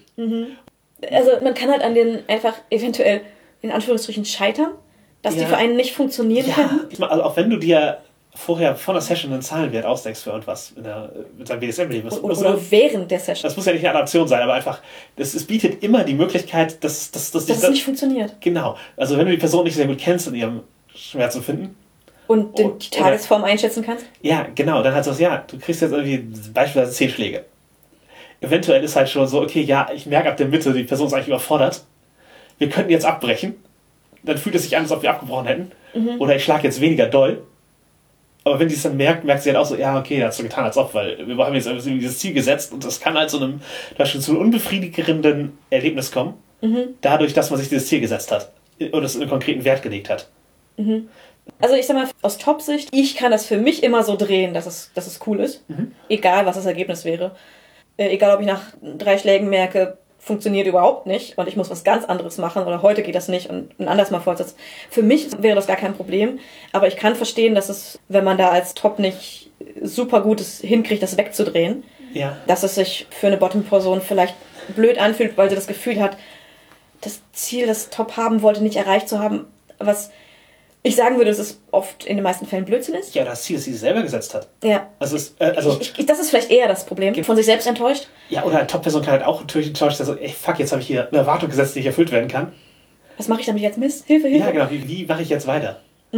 Oder eben, umgekehrt Ähm. kann es ja auch passieren, dass, okay, ja, eigentlich würden wir jetzt gern weitermachen, aber ich habe jetzt diesen Zahlenwert gesetzt. Natürlich findest du einen Anlass, auch weiterzumachen, aber wenn du das halt darum strukturierst, Ja. zehn Schläge musst du jetzt aushalten, so, easy, Und was machen wir jetzt? genau, das ist neunte, das ist, das ist ey, hey, ich werde jetzt langsam mal warm. Kann man es nochmal machen? Ja. Also ich sag mal, für mich als Top, das jetzt zählerisch und um die Session einzubauen, wäre das, glaube ich, gar kein Problem. In, in keine Richtung. Aber ich sehe, wo das frustrierend sein könnte. ja. Was wäre denn deine Lösung? Wie würdest du damit umgehen? Also wenn es zu wenig ist, dann... Das wird halt auf die Person ankommen. Ja, klar. Also es wäre halt immer ein Zusammenspiel, worauf die Person dann entsprechend reagiert. Also entweder, wenn man merkt, es ist viel zu viel, dass man Pausen ansetzt, dass man ja einfach Pausen macht und es dann später wieder aufgreift. Genau, also nicht, nicht als gescheitert erklären, sondern einfach so jetzt hier was anderes. Du Das- weißt, es kommt noch mehr oder so. So genau. So, ich mache jetzt eine Pause. Ich spreche vielleicht mit dir darüber, wie das gerade war. Die, die psychische Erwartungshaltung äh, mit der spielen und dann weitermachen. Wenn sich der Körper erholt hat. Mhm. Dann kommt man aus dem Setting mindmäßig auch gar nicht raus. Ja. Und es ist kein, oh nein, ich habe es jetzt nicht geschafft, sondern ich krieg, mein Körper kriegt eine Atempause, meine Psyche nicht. Auch hier bei diesen ganzen Sachen natürlich immer davon ausgeht, dass, dass es nicht an dem Punkt ist, wo man sich raussafe wurde. Das, also, Ge- genau. Das, dann wäre es natürlich vorbei, aber Genau, Top merkt, vielleicht, wenn ich jetzt durchziehe, müsste das Safe Word fallen. Oder es wäre von mir einfach, einfach unverantwortlich, zu tun. Oder einfach, es wäre unschön. ja, Es, ja es würde nicht das Ziel erreichen, was ich möchte. genau. Da, da bewegen wir uns. Und Also praktisch flexibel sein mit seinen, mit seinen Zielen, wie man das angeht. genau. Und wenn es viel zu wenig ist, also da pff, kenn ja gar nichts. Entschuldigung, war zu wenig geschätzt. Ja, dann habe ich mein Fehler. Tut mir jetzt aber leid. Ja, also als, als Brad kann, gibt es da auch, also gibt es da auch halt Ansätze. Ja, Äh, übrigens, BDSM könnte man auch mit Lasers und Felix mit Top und Bottom als Werte. Neues Spielkonzept. Ich weiß, es gibt viele Leute, die mit klaren Zahlenwerten spielen und bei denen es auch gut funktioniert. Ja. Also es ist kein Abraten von uns. Eher ein, wenn ihr es zum ersten Mal macht, es kann Probleme geben. Oder es kann sein, dass ihr anpassen müsst. Überlegt Ja. euch vielleicht vorher, was passieren kann. genau, und gerade wenn ihr es halt eben eins zu eins aus einer Geschichte übernehmt. Mhm. Manchmal halt ist es eine Fantasie, die keinen Bezug zur Realität hat, aber die Person sich das ausgedacht hat. Ja. Und, und manchmal ist es halt einfach für andere Leute geschrieben. Genau, oder, oder halt einfach von, von Leuten, die dieses Schmerzempfinden genauso hatten oder dieses Aushaltevermögen oder was auch immer. Ja, genau. Und, und zu euch oder eurem Körper oder zu eurem Tagesstimmung passt es nicht. Genau, aber dennoch sind Praktiken, denke ich, leichter adaptierbar als Dynamiken. Ja. Also die, wie die Beziehung von Personen funktioniert in der fiktionalen Geschichte oder halt wie Leute reagieren, ist halt nicht so leicht eins zu eins herzustellen. Also man Mhm. kann, so, wir spielen jetzt heute so und so in die Richtung, ist halt, ist halt sehr rollenspielig, aber gönnt euch. Aber wenn man versucht, es auf die eigene Dynamik zu übernehmen, weil man glaubt, dass es passt, Ja. Die Reaktionen können trotz andere sein, als man gelesen hat. Man kann halt Praktiken und Ideen und sowas, daher kann, kann man leichter übernehmen als eine Beziehungsdynamik, Ja. denke Und- ich. Was man da bede besonders bedenken sollte, wenn nur eine Person die Geschichte gelesen hat und Ja. versucht, das umzusetzen. Die Reaktionen deiner realen Partnerperson können ganz andere sein als die der fiktiven Person in der Geschichte. Genau, sie weiß halt auch vor allen Dingen nicht, was von sich erwartet wird. Also, da- Es Genau. kann nur als Inspiration dienen, wenn du es nur alleine gelesen hast. Genau. Ich glaube, dass da tatsächlich manchmal falsche Erwartungshaltungen herangetragen werden und dass so Enttäuschungen entstehen können, weil man sich zu viel erhofft. Ich glaube Ja. auch einfach, dass du hast schon Leute, die neu an den Kink herangehen und die bisher eben nur aus der Fiktion, nur aus Pornografie kennen, dass die halt einen, ja, ein Bild aufgebaut haben und das erstmal Mit der Realität abgleichen müssen. genau mit der jeweiligen Partnerin. Genau. Ja. Was, wie, viel, wie viel ist denn wirklich cool? Wie viel, Mhm. Was macht mir wirklich Spaß und sowas? Und das ist ein Moment, wo eine Adaption auf die eigenen Bedürfnisse stattfindet von den Fantasien. Ja. Aber um nochmal auf das Praktiken sind leichter zu adaptieren, als Dynamiken zu kommen und äh, auf Praktik, die sehr beliebt ist, aber auch in der Kunst sehr beliebt ist. Bei Bondage gibt unglaublich viel Kunst dazu, unglaublich viel Bilder dazu oder Filmversionen, Bildmaterial. Und die Bondage-Modelle sind dabei oft unglaublich gelenkig, sportlich und schlank. Mhm. Ja. Also ich glaube, meine Nachricht an die Welt ist, es, niemand muss so sportlich, so gelenkig und so schlank sein, um Bondage machen zu können. Man muss nicht das Model sein, das man auf dem Foto gesehen hat. Nee, du adaptierst wiederum auf deinen eigenen Körper. Genau, auf deine Fähigkeiten, was dein Körper kann, was deine Psyche kann. Auch Bondage ist anstrengend. Da vor allem der Tipp für Anfänger, vorsichtig herantasten, was für dich gut ist. Und immer gucken, was zwischen Rigger und Person im Seil gut funktioniert. Es lohnt ja auch nichts, dir ein Bein auszurenken. Nur weil du die Pose aus dem einen Foto hinkriegen möchtest, Genau, das, du gesehen hast. Es muss halt nicht eins zu eins sein, genauso eben, halt, wenn du die fesselnde Person bist, dann halt. Übernimm äh, dich nicht. Über, ja, übernimm dich nicht und arbeite halt auch nicht, mit, nicht nur mit einer Erwartungshaltung, sondern mit dem Körper deiner, deiner Person, die du fesselst und achte halt im Zweifel darauf, dass die, also eventuell Seillänge oder was auch immer angepasst werden sollten. Es gibt extra Bücher darüber, wie man mit Personen fesselt, die andere körperliche Voraussetzungen haben als andere. Zum Beispiel körperliche Beeinträchtigungen haben, denen Gliedmaßen fehlen etc. Und du kannst auch Personen im Rollstuhl fesseln. Es ist alles möglich. Es muss halt jeweils adaptiert und angepasst werden. Spielspaß ist für alle da. In, in dem Sinne, ich habe jetzt auch Spaß mit der Sendung und äh, ihr, ja, nehmt vielleicht Ideen mit, adaptiert sie mal sehen, aber schreibt uns, wenn ihr inspiriert wurdet, schreibt uns, wenn ihr uns alles mitteilen wollt. Wir freuen uns da über jede Nachricht. nerdsdyhobby.gmail.com ist da unsere E-Mail-Adresse und wir sind auch auf Twitter, Facebook und FetLife als Nerds Hobby vertreten und lesen jede Nachricht und freuen uns auch über Kommentare. Genauso freuen wir uns natürlich über alle 5-Sterne-Wertungen und Abonnements auf den gängigen Podcast-Plattformen. Und ihr könnt natürlich auch direkt unter der Folge kommentieren auf nerdsderhobby.de. Und wenn ihr uns einen Gefallen tun wollt, dann verbreitet ja, weiter, dass wir existieren, erzählt von uns. Mund-zu-Mund-Propaganda ist offensichtlich unser Medium. Das ist äh, ja, der größte Gefallen, den ihr uns tun könnt. Und wir versuchen halt auch immer, anderen Leuten einen Shoutout zu geben. Jede Sendung, wie ihr wisst, längere HörerInnen wissen das.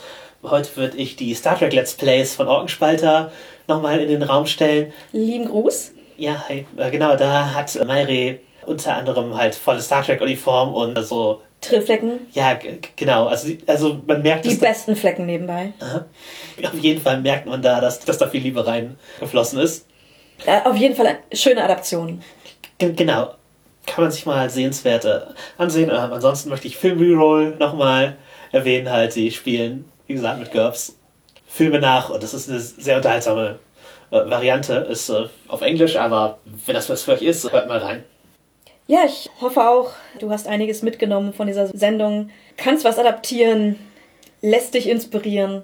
Und ansonsten spiel einfach mal mit deinen Lieblingsserien. Änder die Farbe. Gib dir selbst ein anderes Genre und willkommen in deinem neuen Leben.